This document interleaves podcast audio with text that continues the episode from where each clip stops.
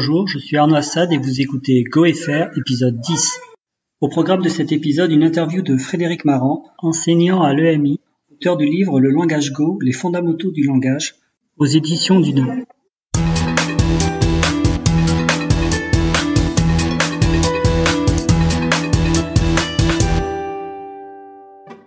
Bonjour Frédéric, euh, bah, je suis très content de, de, de, de discuter avec toi aujourd'hui. Euh, pour ceux qui écoutent le, podcast, euh, j'avais déjà évoqué euh, une personne, un enseignant qui faisait euh, du Go, et je crois bien que c'était le premier à enseigner le Go en France. Donc voilà, j'ai le plaisir de lui parler aujourd'hui. Est-ce que tu peux nous parler un peu plus de, de toi? Est-ce que tu peux te présenter brièvement?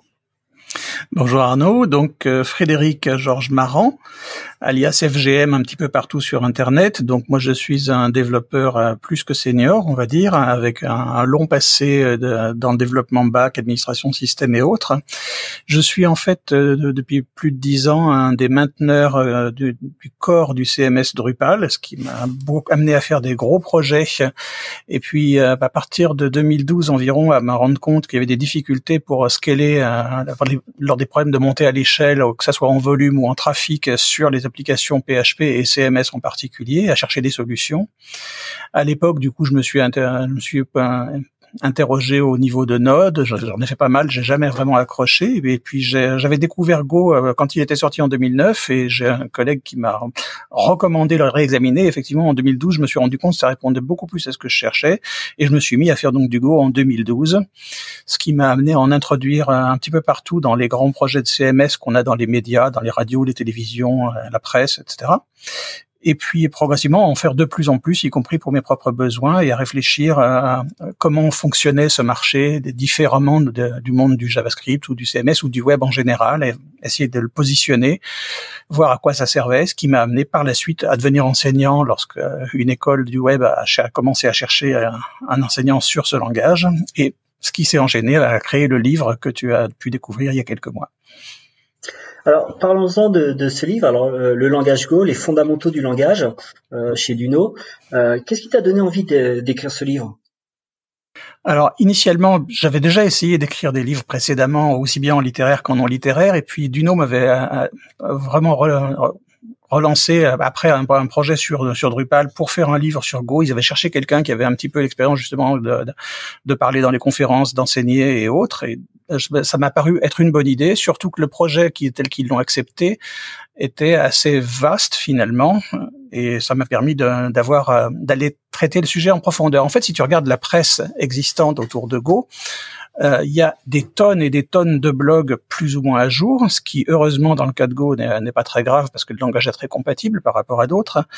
Mais il y a quand même pas mal de choses qui sont datées. Et en français, jusqu'à ce jour, il y avait qu'un seul livre à ma connaissance qui était beaucoup plus une introduction pour les CTO qu'un guide en profondeur hein, du langage. Et j'ai voulu faire quelque chose qui serait euh, vraiment en profondeur, qui aborderait des choses qui me paraissaient importantes dans le langage et dont je trouve qu'on parle très peu.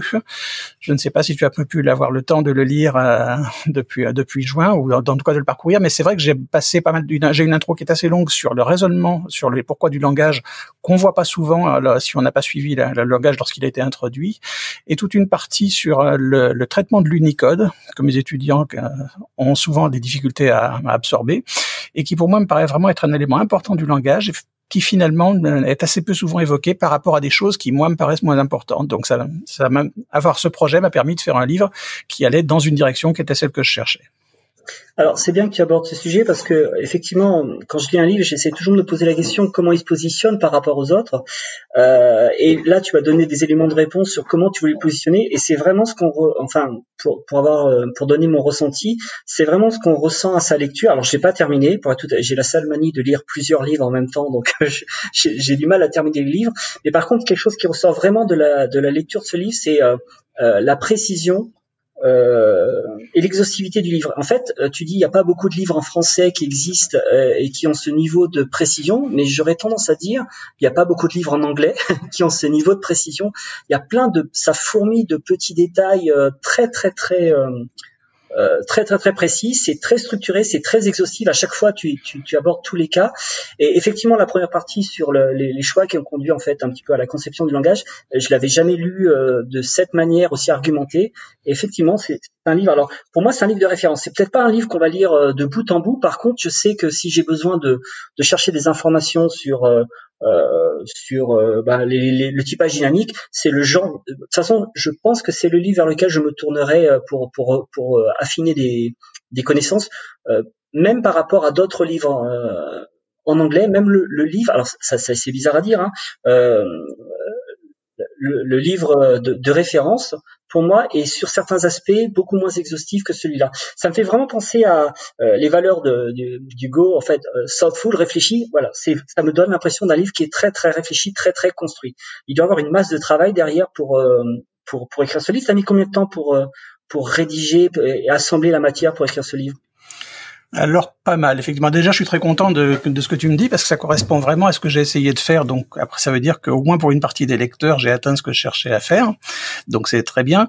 Sur le fond, c'est vrai que j'ai j'ai pris l'étape des matières de tout ce qui était disponible sur le marché. Je ne les ai pas lus euh, dans l'ensemble pour éviter d'être influencé, de risquer de recopier quelque chose, mais j'ai pris toute l'étape des matières pour voir ce qui, tout ce qui était évoqué et être sûr que je ne manquais pas d'aspects importants et construire, construire une structure euh, qui me paraissait valable. Je suis parti d'un livre quand même que je n'ai pas lu, mais dont j'ai examiné la table des matières en détail, dont j'ai parcouru un peu quelques pages, qui est le Donovan. Je pense que c'est à celui-là que tu fais référence en. Exactement, oui. Voilà.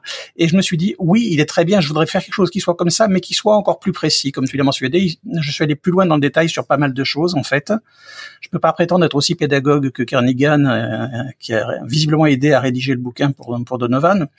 Mais voilà, en tout cas, c'était un petit peu l'idée de faire dans cette ligne-là, mais encore plus en détail, en faisant en sorte quelque part de prendre tout, toute la, tout ce qui était officiel du langage, plus un certain nombre d'éléments qui ressortaient du code et qui n'étaient pas qui étaient pas disponibles dans la documentation elle-même, et d'en faire en quelque sorte un peu l'aspect du langage, mais détaillé avec ses applications, ses conséquences et, et les, les retours de la vie courante dessus, en fait.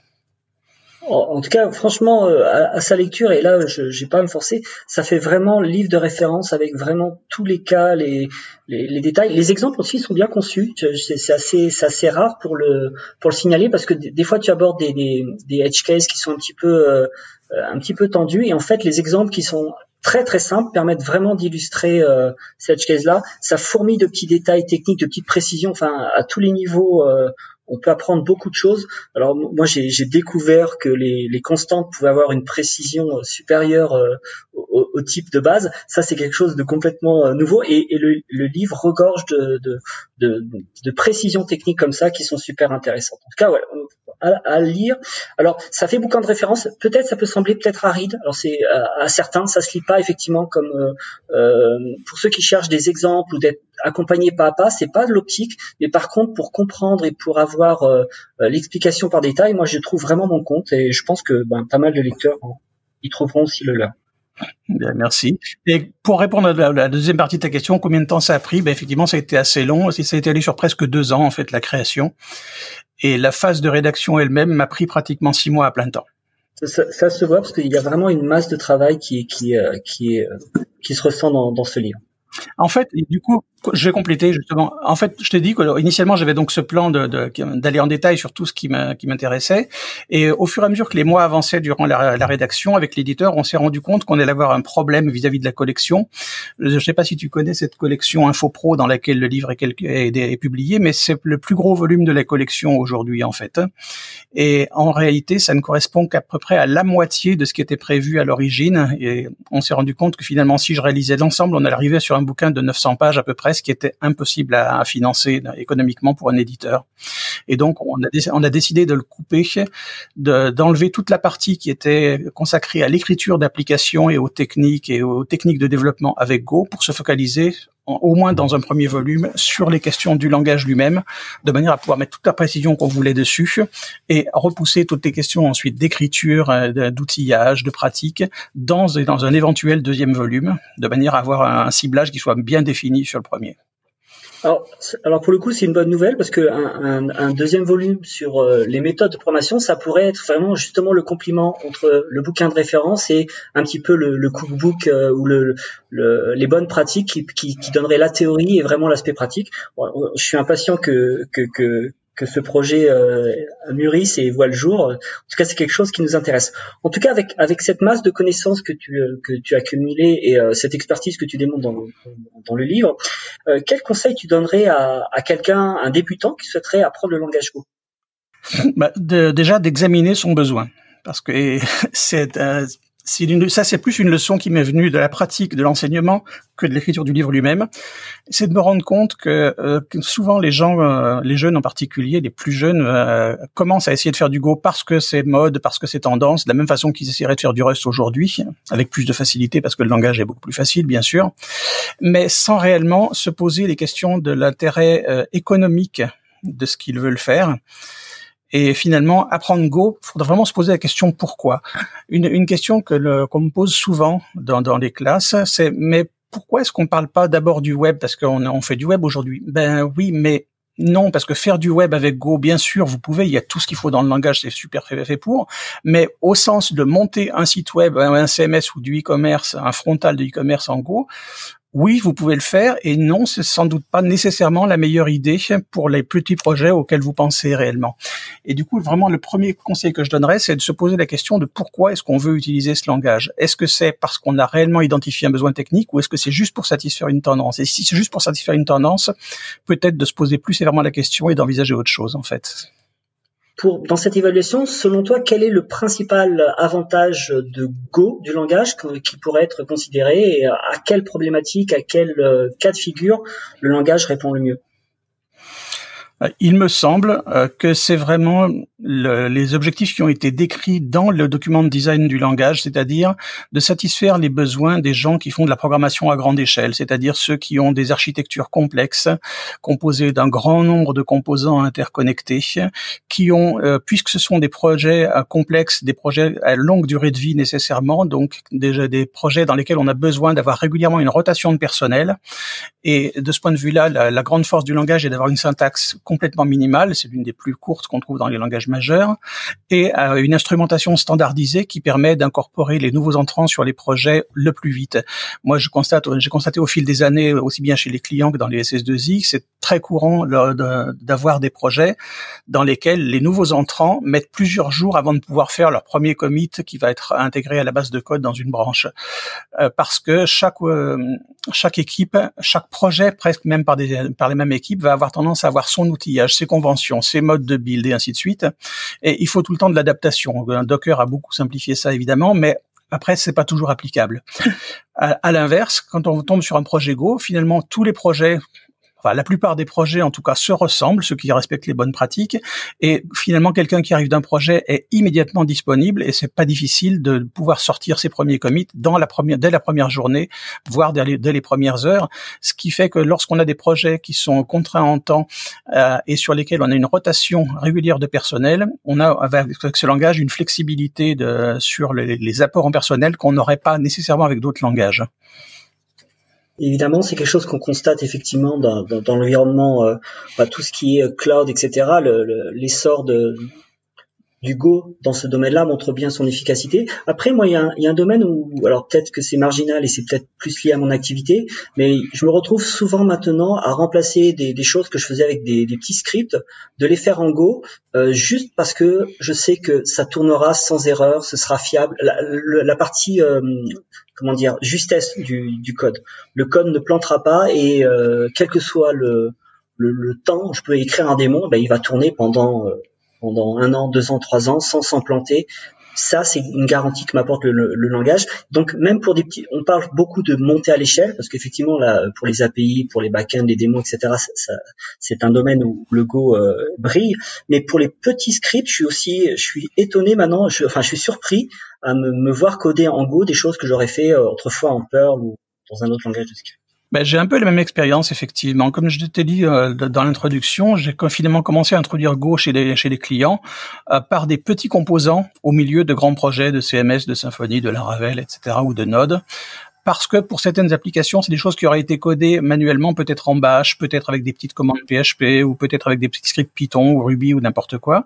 Et en ayant Go, on a plus de facilité de déploiement parce qu'on va pas se, se farcir la dépendance du runtime qu'il faut redéployer sur chaque machine. On n'a pas les problèmes de complexité d'écriture qu'on a avec Bash quand on fait des choses un petit peu évoluées.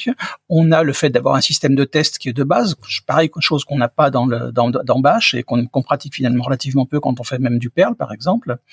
Donc c'est aussi pour ces raisons que je me suis trouvé moi aussi à, non pas à remplacer le scripting complètement, mais à simplifier les scripts Bash en leur faisant appeler quelques commandes pour ne laisser dedans finalement que le côté flexibilité des chaînes de passage d'arguments et en faisant, en déplaçant tous les traitements dans des petites commandes Go individuelles qui vont faire juste une chose. Finalement, se rebaser sur l'optique d'origine d'Unix. Il faut pas se leurrer, c'est de cet univers-là que viennent les concepteurs du langage. Donc finalement, ça colle bien à l'idée de faire des petits filtres, des petites commandes qui font une chose et qu'on va brancher les unes entre elles avec des pipelines ou dans, ou dans des scripts en chaîne. Oui, effectivement, ça, c'est euh, d'une manière un petit peu sous-jacente quelque chose qui plaît beaucoup à ceux qui viennent du monde Unix et qui, aiment ce principe de modularité. C'est exactement la philosophie de Go, faire une chose, la faire bien, simplement de manière concise et d'une manière orthogonale. Ça, c'est effectivement, je, te rejoins à 100%. Euh, quel conseil tu donnerais à quelqu'un qui souhaiterait progresser dans sa maîtrise du langage Go? Eh bien, je dirais ben, probablement de, lire complètement euh, toute la documentation officielle, c'est-à-dire de, bien sûr l'aspect du langage, pour voir réellement ce qui fait partie du langage et ce qui n'en fait pas partie, parce qu'il y a beaucoup de choses dont on peut penser qu'elles font partie de l'aspect et qu'elles n'en font pas. Donc, ça leur permet de, de faire du code qui sera à l'abri des évolutions dans les versions suivantes s'ils ont conscience de ce qui est dépendant des versions et de ce qui ne l'est pas la fameuse promesse de compatibilité, elle a des limites bien déterminées. Donc, euh, si on se limite à utiliser ce qui est dans la promesse de compatibilité, on protège mieux son code pour l'avenir. Donc, c'est important que lorsqu'on commence à, sortir de, des premiers travaux et à faire des choses qui euh, sont destinées à avoir une bonne durée de vie.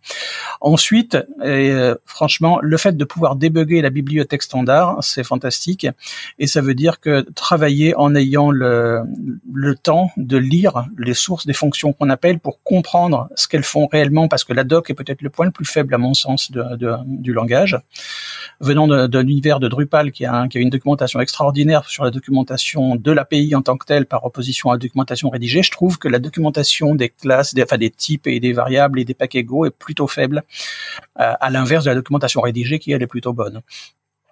Et donc du coup, le fait de lire le source, finalement, c'est quand même assez irremplaçable. Autant en profiter lorsqu'on l'a. On a un langage qui est open source, une bibliothèque qui est facile à lire, et en plus, ça permet de découvrir justement les cas limites comme ceux que, tu as évoqués à propos des, exemples que j'ai mis.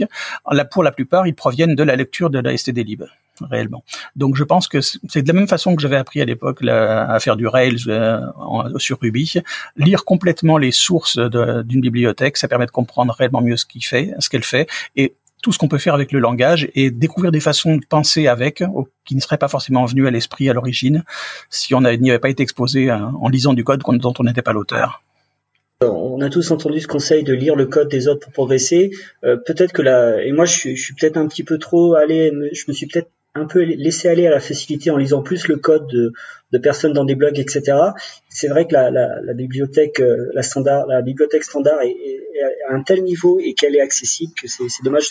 J'en prends note et je pense que je vais la mettre sur ma sur ma to-do list. Euh, selon toi, quel est le principal défi que devra résoudre le langage euh, dans les années à venir? Il y, a, il y, a, des effets de mode, il y a, des, il y a toujours des crises. Enfin, tu es dans, le, domaine de la programmation depuis assez longtemps pour te rendre compte que chaque langage, il y a, des patterns qu'on retrouve. Avec ton analyse et ton expérience, pour Go, ce sera quoi le défi euh, des années à venir? Bah, de, rester pertinent, effectivement. D'une part, lorsque Go a été lancé il y a maintenant un peu plus de dix ans, Google avait une image publique qui était presque 100% positive. Donc c'était très facile d'être de, se mettre au langage en étant fan de Google parce que Google faisait ce qu'il fallait pour euh, pour mériter le fait qu'on soit fan de ce qu'il faisait. Il y a eu depuis deux trois ans des, des retours de, de, bâton un petit peu sur la, gestion des données privées et autres qui fait que le, le, sponsor principal du langage est devenu moins populaire. Ce qui par contre coup a, a impacté les langages de Google que ça soit Dart, que ça soit Go euh, ou même des choses plus exotiques comme ce qu'ils font euh, sur Java par exemple et euh, ou même Flutter a été affecté par ça. Et il y a vraiment un risque là-dessus que la, la, popularité du langage soit affectée par une éventuelle dégradation de la popularité de Google, au moins dans les sphères euh, intellectuelles des, des développeurs. L'autre risque est que pour euh, pallier à ça, le, le, Go devienne encore plus un langage par comité, avec l'implication d'autres acteurs. Aujourd'hui, on voit bien que Microsoft a pris une place significative dans le développement Go, ce qui n'était pas forcément attendu, alors qu'ils ont plusieurs fers au feu avec d'autres langages sur lesquels ils sont également beaucoup investis. Et du coup, on est en situation de coopétition entre Google et Microsoft, ce qui pourrait, in fine, aboutir à un langage qui quitterait le côté euh, petite équipe de contrôle interne chez, chez Google pour passer à une maîtrise par, par comité ce qui est toujours assez catastrophique dans l'évolution parce que les comités ne savent pas trancher dans le vif en règle générale et ils font compromis sur compromis, ce qui compromet la pureté du langage, alors que justement la, la principale force du langage, c'est cette vision assez radicale, opinionated, comme, comme on dit souvent en, anglais. On apprécie ou pas les opinions, mais si on les apprécie, on a la satisfaction de les suivre. Et si le langage continue à évoluer avec de plus en plus d'acteurs extérieurs et finit par se retrouver dans un, comité de standardisation, on a ce risque que cette pureté se dilue et que l'originalité devienne moins forte et à partir de là, il sera pas forcément aussi pertinent d'aller euh, vers Go pour avoir cette recherche d'une syntaxe radicalement simple euh, en comparaison des avantages qu'on pourrait avoir avec d'autres langages, peut-être que ce soit du, TypeScript ou bien peut-être un langage purement fonctionnel.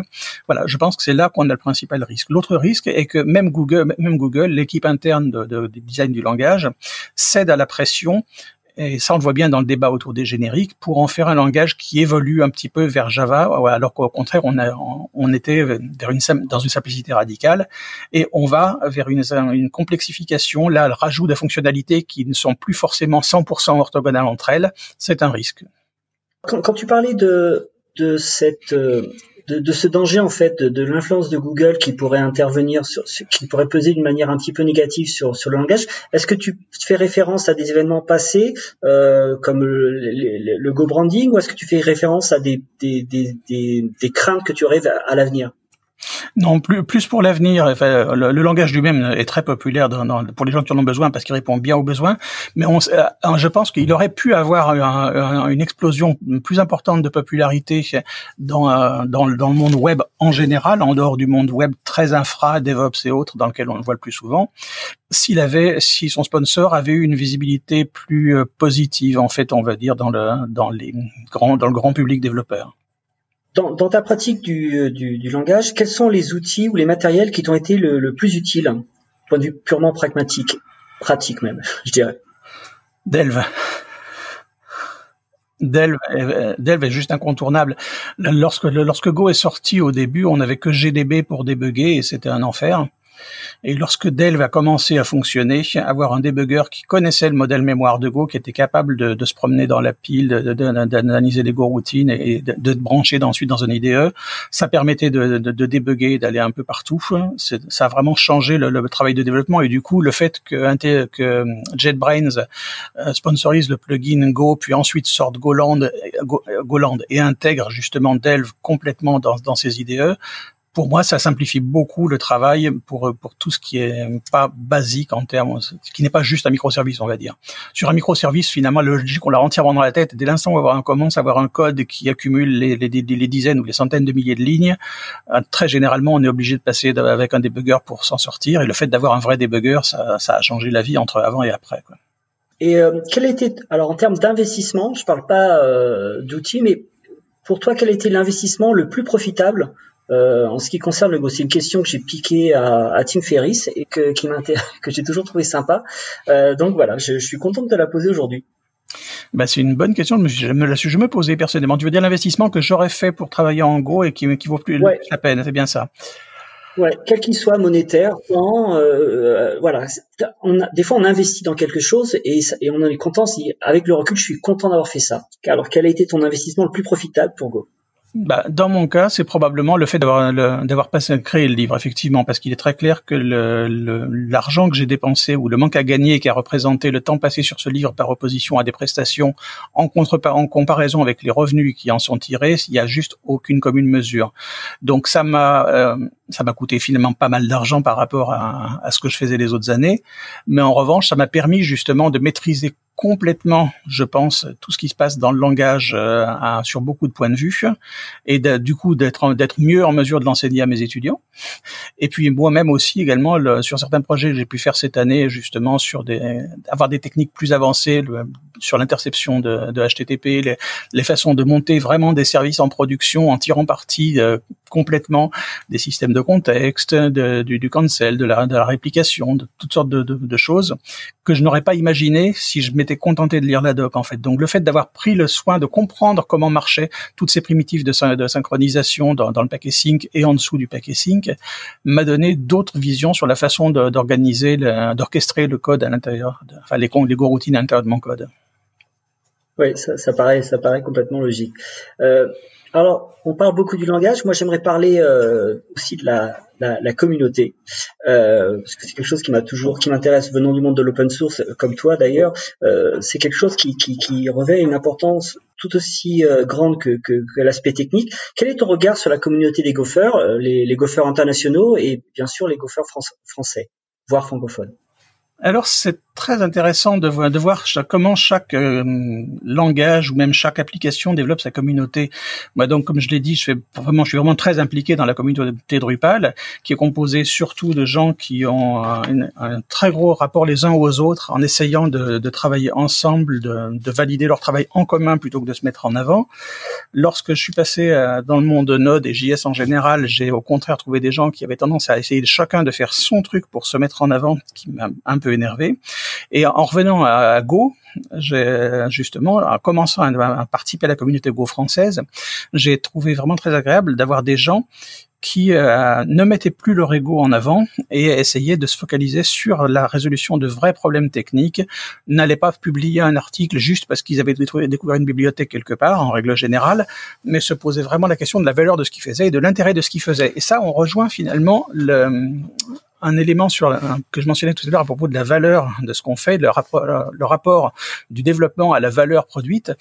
Et c'est un petit peu cette sensation qu'on a dans la communauté qu'on ne va pas essayer de faire dans l'ensemble n'importe quoi juste parce qu'on peut le faire. C'est une chose que je trouve énormément dans, dans le monde JS qui m'énerve hein, la plupart du temps.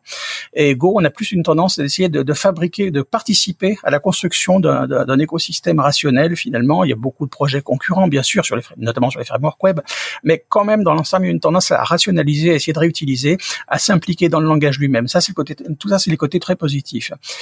Euh, également, la, communauté est volumineuse, elle est bien, elle est bien animée. En France, bah, comme un peu partout, ça a été plus, difficile cette, année avec le confinement, mais on avait quand même la chance d'avoir sur Paris, par exemple, des meet-ups très réguliers organisés par, par Fred Menez et quelques autres. Donc, c'est vraiment bien de ce point de vue-là. Ça permet à beaucoup de débutants de venir. J'ai même des étudiants, par exemple, de mes cours qui sont venus à certains meet-up parce que bah, c'était des compléments qui étaient intéressants. Et je crois que c'est moins vrai en province, mais quand même, il y a comme une communauté, je crois surtout à Lille, me semble-t-il, qui, euh, qui est plutôt vivace. Donc c'est plutôt une bonne chose, mais il y a encore beaucoup à faire. Ce qui manque, me semble-t-il, aujourd'hui, par opposition à d'autres communautés, pour la France en tout cas, c'est la création véritablement d'une euh, d'un organisme de la communauté française, l'équivalent, ce qu'on a en Drupal avec la, Drupal France, par exemple.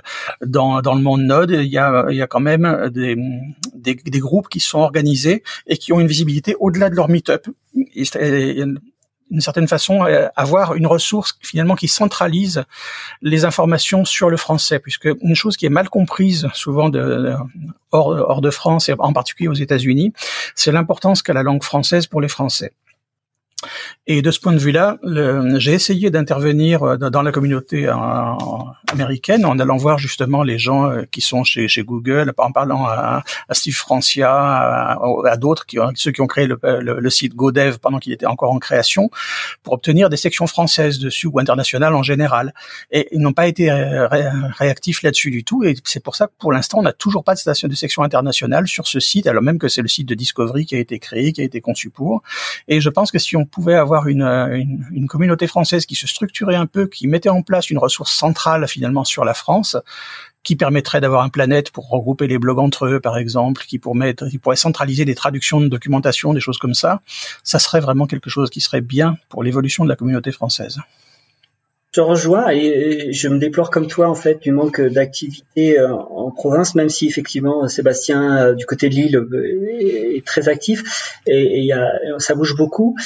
La, la, seule question que je me pose, c'est est-ce que cette, cette fédération et si, si cette fédération française existe, ça c'est pas un, souci. Est-ce qu'elle doit être créée bottom-up ou top-down? Est-ce que ça doit être, on doit d'abord susciter des, initiatives locales qui doivent ensuite se fédérer, ou est-ce qu'il faut créer cette structure le, en haut pour construire et structurer et guider euh, les développements locaux? C'est un peu cette interrogation-là. Moi, j'aurais plutôt tendance, mais sans avoir de réponse, à penser que ça devrait venir d'abord du bas.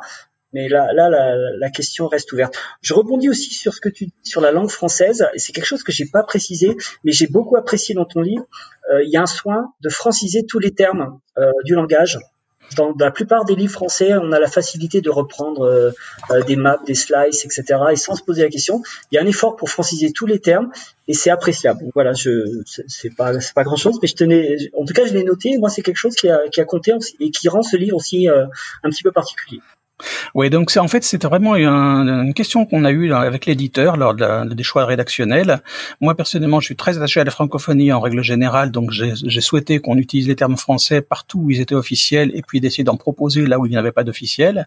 L'éditeur aurait plutôt euh, eu tendance à laisser les termes courants en anglais comme font beaucoup.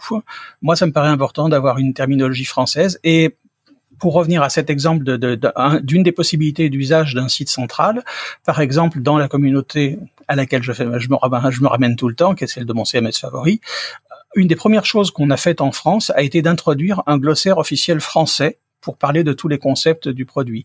Et la même chose pourrait se présenter en Go. Par exemple, aujourd'hui, on a vraiment euh, deux traductions pour les receivers, récepteurs et receveurs. Ça serait pas mal qu'il y ait une traduction officielle pour, pour, ce mot-là. Pareil, est-ce que le, est-ce que le slicing, c'est tranchage ou découpage? Ça serait bien d'avoir des termes. Et pareil, voilà, il y a beaucoup, pas mal de choses finalement qui pourraient gagner à avoir des, une fixation de leur de leur traduction pour euh, faciliter les recherches ensuite lorsqu'on on recherche de l'information en français sur sur notre langage. En plus, c'est complètement dans l'esprit de Go d'avoir cette simplicité, ce côté uniforme qui simplifie la vie de tout le monde. Je te rejoins à 200% et j'espère que oui, on va avancer, euh, on va avancer là-dessus. On va passer aux questions en fait des euh, des, des, membres, des, des, des, des gophers francophones. Alors il y en a quelques-uns qui m'ont envoyé des questions. Donc par exemple Olivier Fauchon qui me qui, qui aimerait te poser comme question quelles sont euh, selon toi les, les améliorations les plus intéressantes attendues dans Go 2 Eh ben je vais dire le moins possible. Pourquoi? D'abord, je crois qu'il y a pour les gens qui ne sont pas vraiment impliqués dans le langage, un malentendu sur ce que c'est que Go 2 en fait.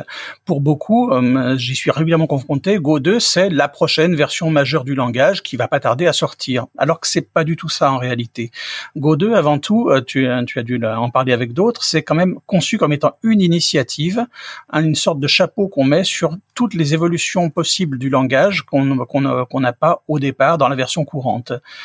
Et ensuite, dans la réalisation, l'équipe technique essaye au fur et à mesure de retirer euh, les, évolutions de cette étiquette chapeau de Go 2 pour les ramener dans, Go 1.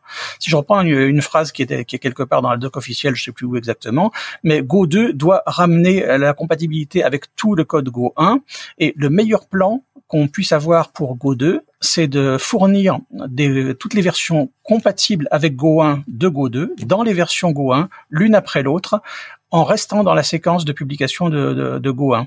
Et si on regarde, c'est exactement ce qui s'est passé sur les choses qui ont déjà été incorporées. Par exemple, si tu penses à Go 1.13, par exemple, il y a eu tout un travail sur les littéraux en particulier, le fait d'avoir des entiers binaires, une autre syntaxe pour l'octal, d'avoir des séparateurs dans les nombres euh, littéraux, d'avoir du flottant avec une notation hexadécimale, de pouvoir mettre des complexes avec des bases qui ne soient pas décimales, de pouvoir faire du shift entier, par exemple.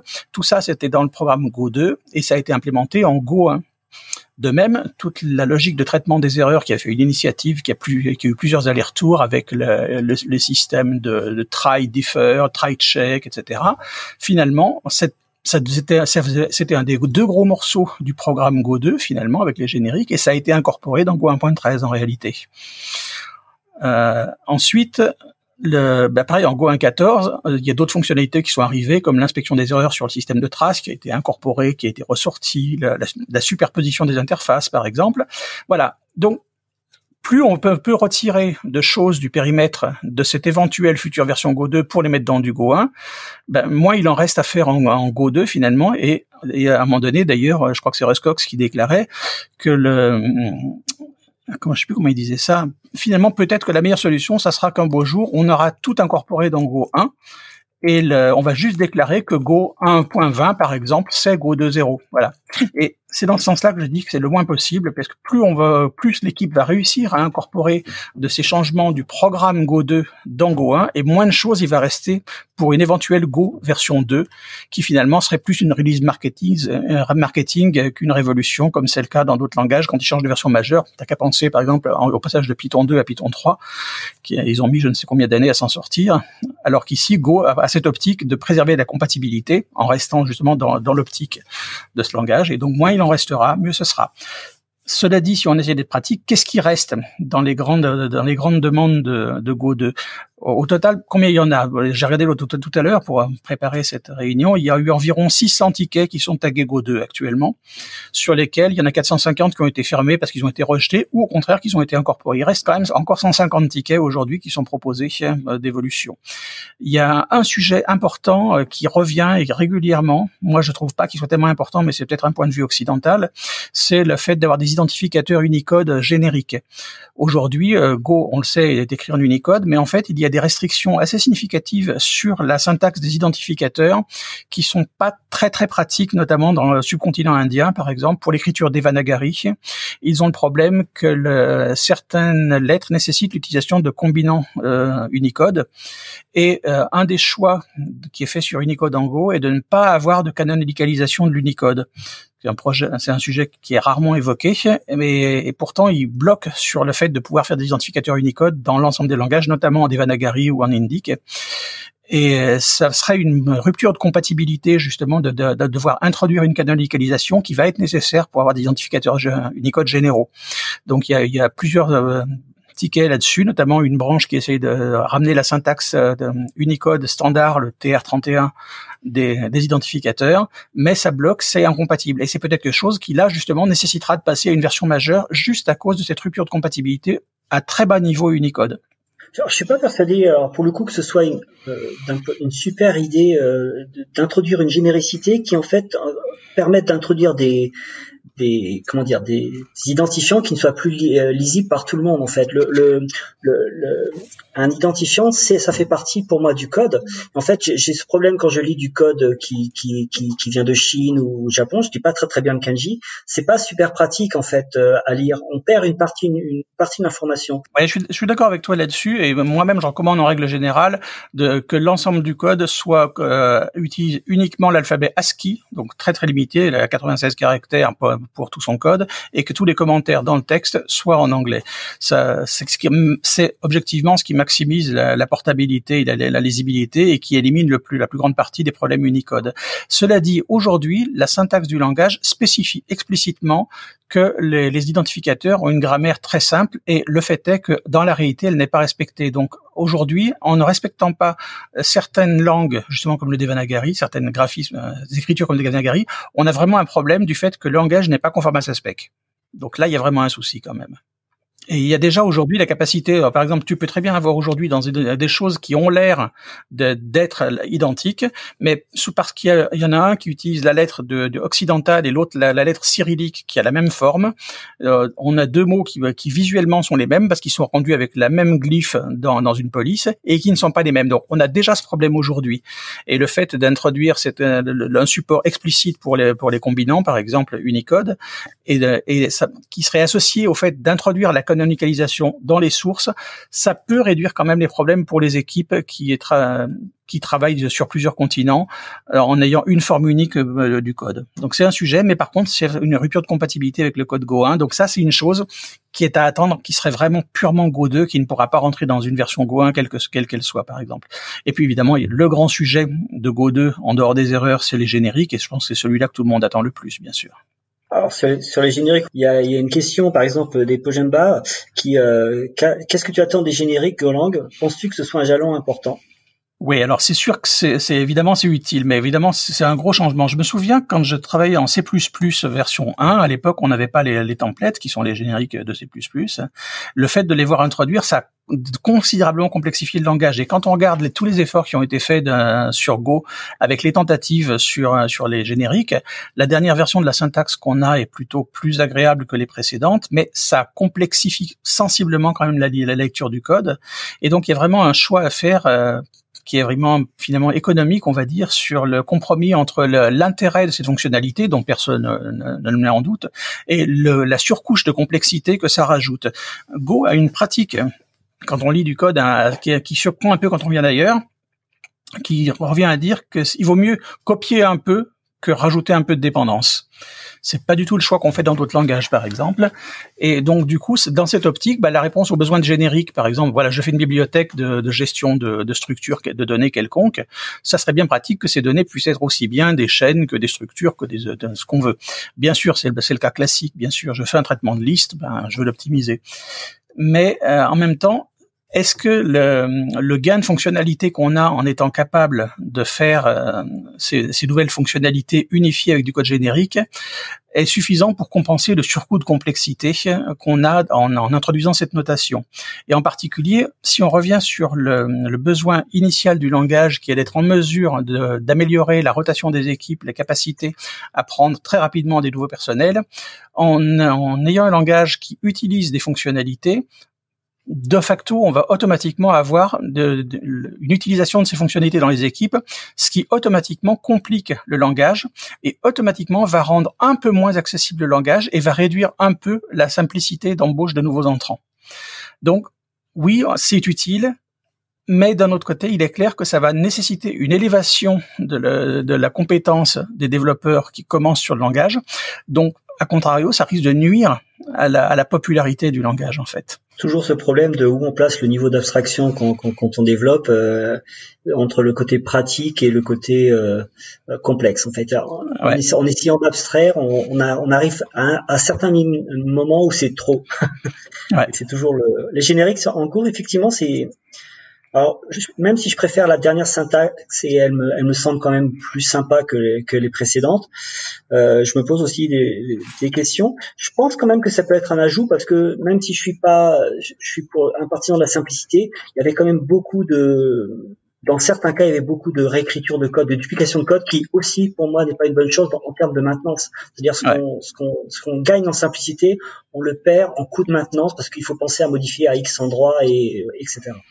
Alors ça, c'est vrai. Il y a quand même une réponse qui a été apportée par, euh, par, par, les développeurs Go à ce niveau-là. Beaucoup de choses finalement euh, auxquelles on aurait tendance à qu'on aurait tendance à résoudre en faisant de la duplication, en copier-coller simplement et en changeant les types d'un fichier à l'autre. La, pratique recommandée par Go, c'est d'utiliser utiliser les outils de transformation de code.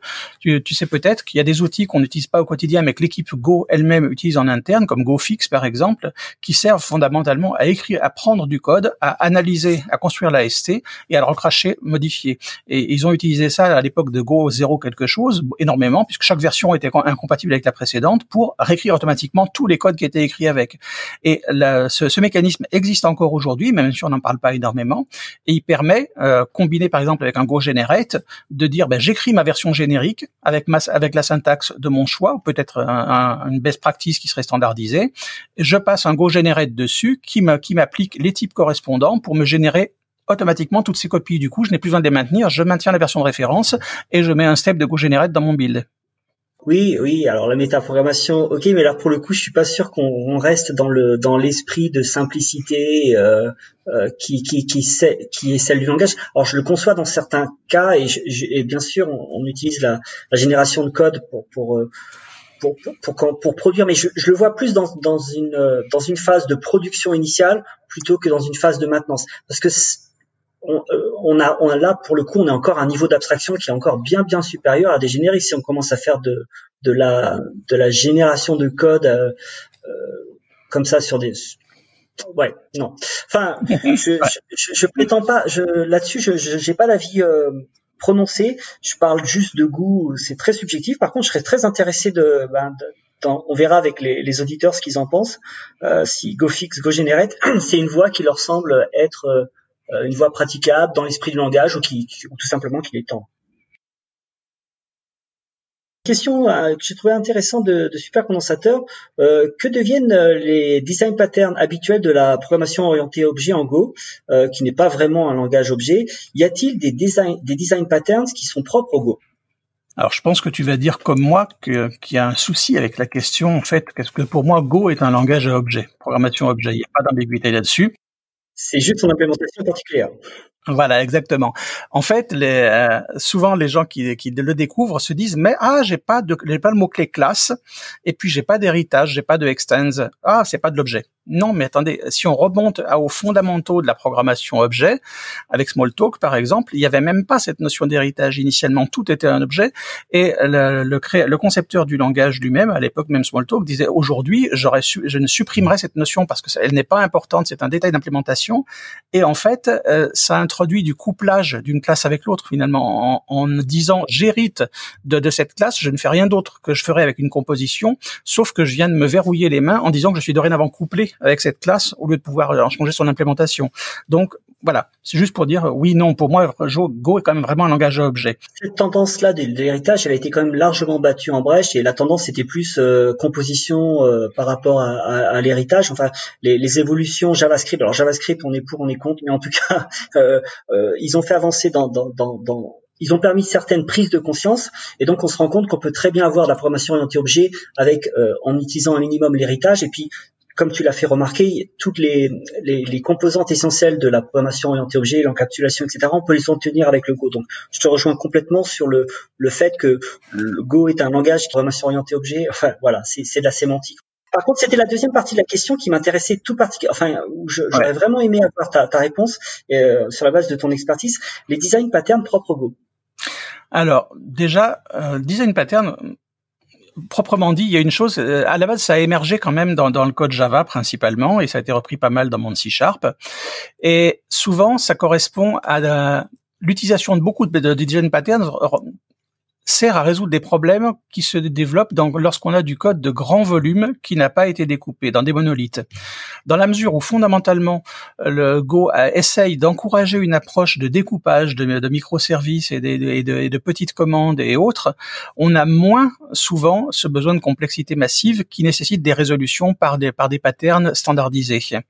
Et on est plus sur l'optique de, chercher à résoudre exactement le problème qu'on a que de prendre une recette certes éprouvée, c'est l'intérêt des, des patterns, mais d'essayer de forcer, euh, de rentrer au forceps un peu un, notre problème dans un modèle.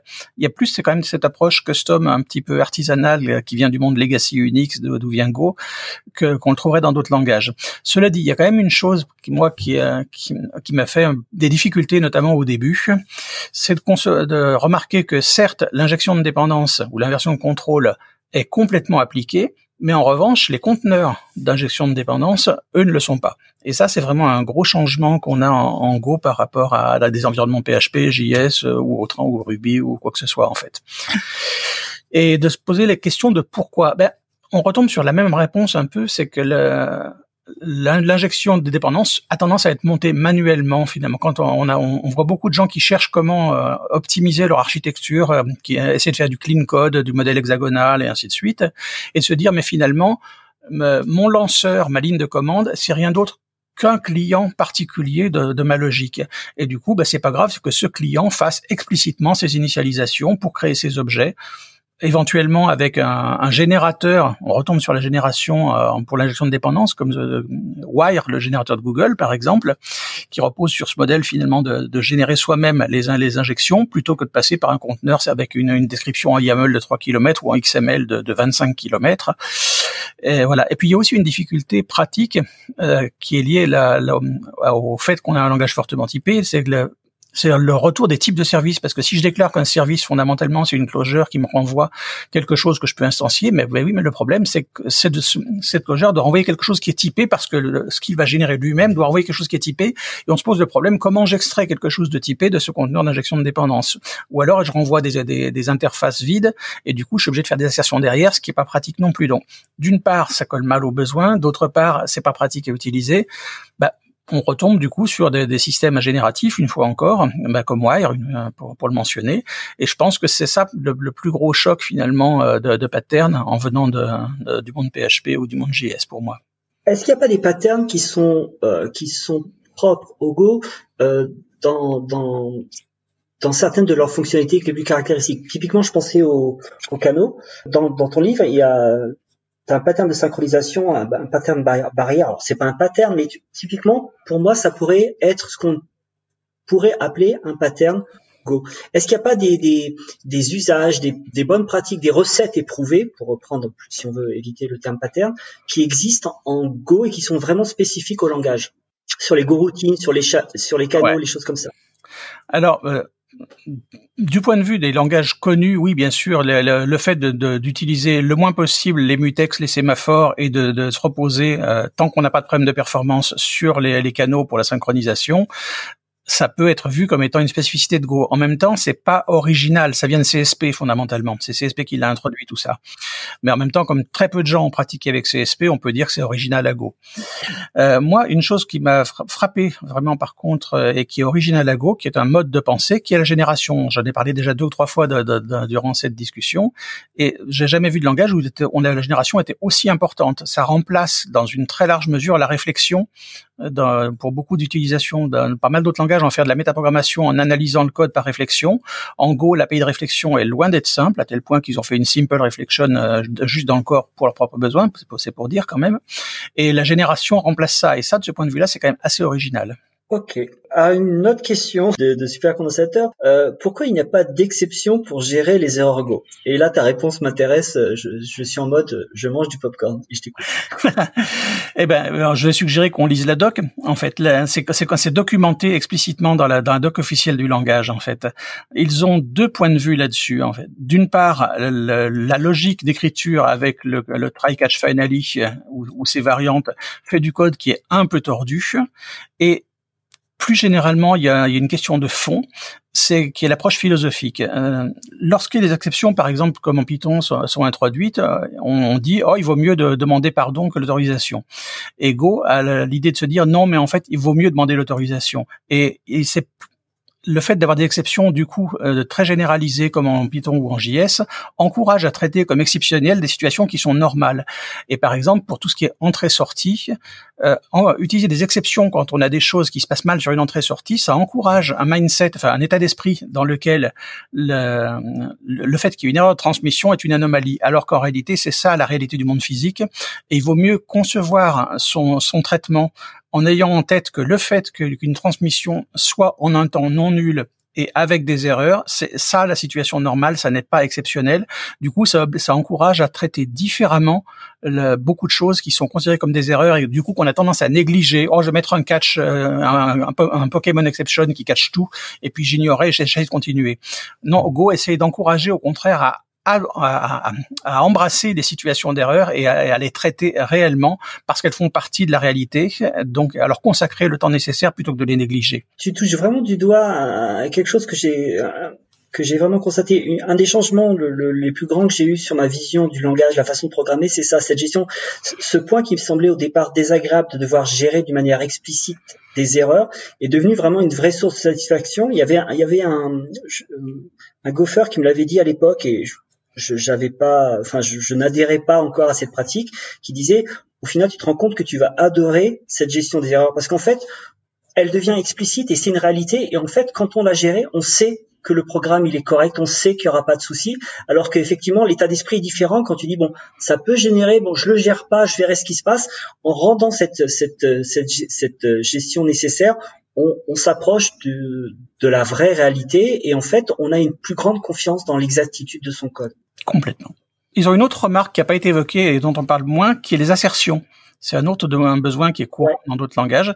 Et ils font la même remarque dans la, dans la doc en disant le, les assertions, certes, c'est pratique, mais fondamentalement, ça encourage à mettre sous le tapis un certain nombre de situations d'erreur qui voudraient mieux traiter explicitement. Et puis de toute façon, il reste quand même des...